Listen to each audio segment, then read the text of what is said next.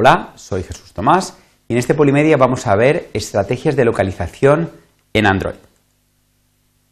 Los objetivos que vamos a cubrir van a ser indicar diferentes alternativas para utilizar los servicios de localización en Android, mostrar eh, las dificultades a la hora de escoger un proveedor eh, de posicionamiento, enumerar diferentes eh, soluciones que podemos utilizar para resolver este problema y vamos a describir con más detalle una en concreto que es cómo usar dos proveedores en paralelo. También mostraremos cómo pedir al usuario que active opciones de localización en caso de que las tenga desactivadas. Muy bien, pues eh, tenéis que saber que existen dos sistemas de localización en Android, el posicionamiento basado en satélites o GPS o el basado en redes inalámbricas. Tenemos que tomar la decisión de cuál de los dos vamos a utilizar y también hay dos APIs. Nosotros vamos a, en esta presentación a utilizar el API de Android, pero tenéis que saber también que existe otro API alternativo que es el de Google Play Service, que realmente eh, pues sería más fácil de solucionar un poco todo lo que vamos a comentar aquí. Muy bien, eh, hay una dificultad y es que tenemos que escoger un proveedor de posicionamiento y, eh, claro, esto no es fácil. ¿Por qué no es fácil? Porque cada sistema tiene unas características muy diferentes.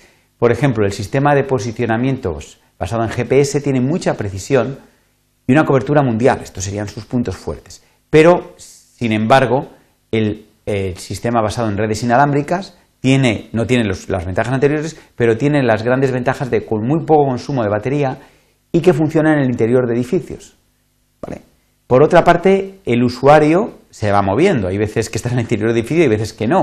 Por lo tanto, ¿cuál escogemos? Y muchas veces el usuario también puede activar o desactivar los proveedores, especialmente el GPS cuando tiene mucho consumo de batería, lo puedes deshabilitar.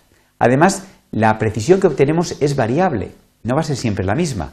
Incluso el GPS nos puede dar una variación entre 30 a 2 metros según las condiciones. Y eh, el que más varía, por supuesto, es el basado en redes, que pues, podemos tener precisiones de entre 30 o 20 metros. Conseguir 20 metros es, difícil, pero incluso en ciertos lugares como aeropuertos ¿vale? o museos podemos llegar incluso hasta precisiones de 2 metros. Bueno, una vez vista esta dificultad, podemos ver eh, un poco tres alternativas a la hora de, eh, digamos, seleccionar un proveedor de localización.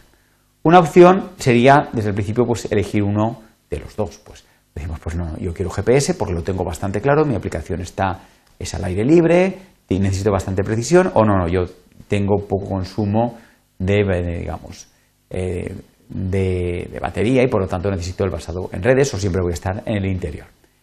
Eh, otra alternativa que vimos en otro Polimedia es utilizar eh, un objeto de la clase Criteria para eh, pedir al sistema que nos busque cuál es el mejor proveedor disponible en un momento determinado. Pero es difícil porque una vez esto puede ir variando con el tiempo. Hay una tercera alternativa, que es la que vamos a explicar a continuación, que es intentar utilizar dos proveedores en paralelo. Es decir, podríamos tener el proveedor 1 y el proveedor 2, de manera que uno sea el GPS y otro el basado en redes, y recibir actualizaciones de posición de los dos a la vez.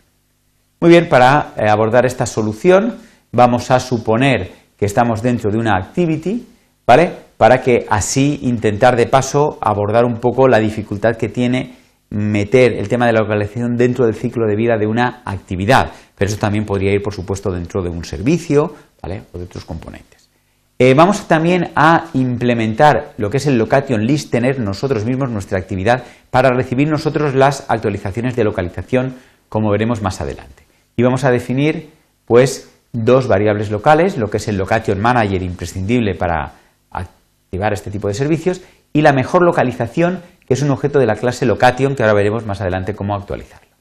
Bueno, en el método onCreate sería un buen sitio para, eh, digamos, declarar nuestro manejador, como con getSystemService, como es habitual, y aquí podemos intentar averiguar si hay algún, eh, digamos, algún proveedor disponible. Utilizando el método isProviderEnable, podemos ver si está el GPS disponible, ¿Vale? Y en caso de que no esté y que tampoco esté el basado en redes, aquí tenemos un problema porque nuestra aplicación no va a funcionar.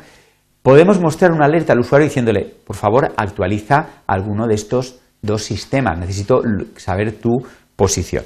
¿Vale? Este mostrar alerta configuración podría ser el siguiente método, que básicamente nos va a mostrar un cuadro de diálogo donde indiquemos al usuario, oye, no hay ningún proveedor de localización activo, ¿quieres activar alguno?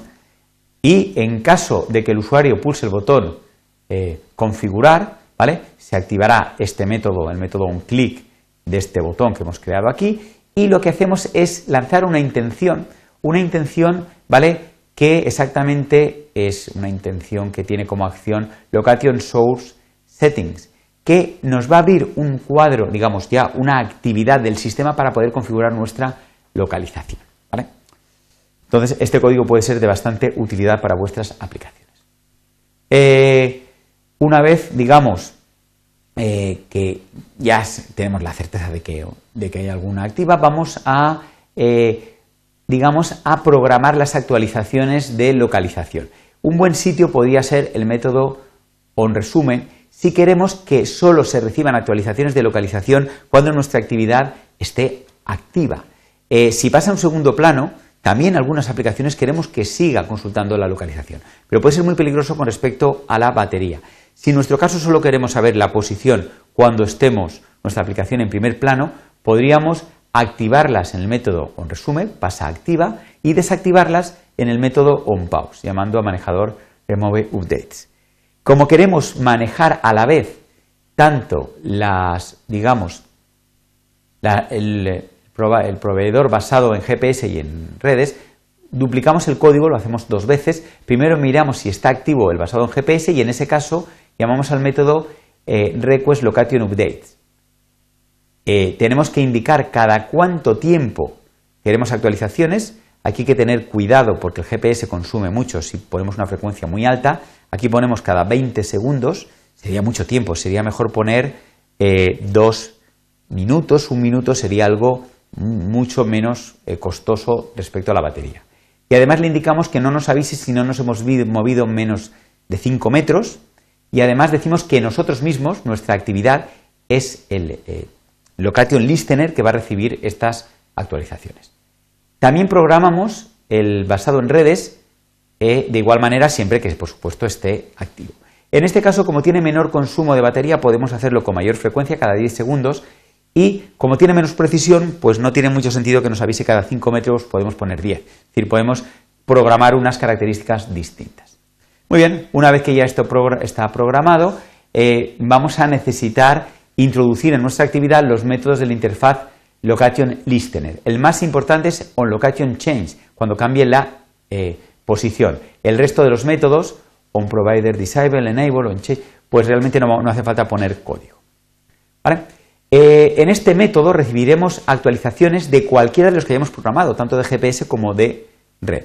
Nuestra idea es la siguiente. ¿Qué hacemos cuando nos llega una nueva localización? Pues tenemos que decidir si nos quedamos con la que ya teníamos, que en este caso se llama mejor localización, o eh, la actualizamos con la que nos viene nueva, que es localiz.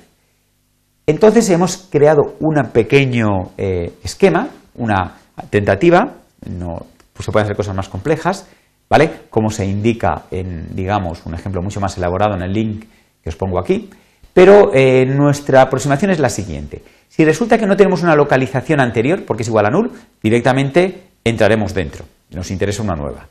Si resulta que la nueva eh, que nos llega tiene una precisión que es el doble de mala que la que tenemos actualmente, pasaremos de ella también. No nos, no nos interesa. Pero si es, no es el doble de mala, digamos, es similar en precisión, la actualizaremos. Y también, si el tiempo mm, de que nos llega con respecto a la última es superior a dos minutos, dos minutos ha sido definida en esta variable global, como hay que ponerlo en milisegundos, por lo tanto 2 por 60 por 1000 sería dos minutos en milisegundos. Entonces también nos cogemos la nueva porque ya la que teníamos anterior es demasiado antigua. Muy bien, pues eh, esto es una posibilidad. Eh, tendríais que escribir un algoritmo a vuestro gusto. Muy bien, pues hasta aquí esta presentación donde hemos He repasado las diferentes alternativas para usar servicios de localización en Android, hemos mostrado las dificultades a la hora de elegir un proveedor de posicionamiento y hemos descrito una solución basada en la combinación de dos proveedores que usamos en paralelo. Muchas gracias por vuestra atención.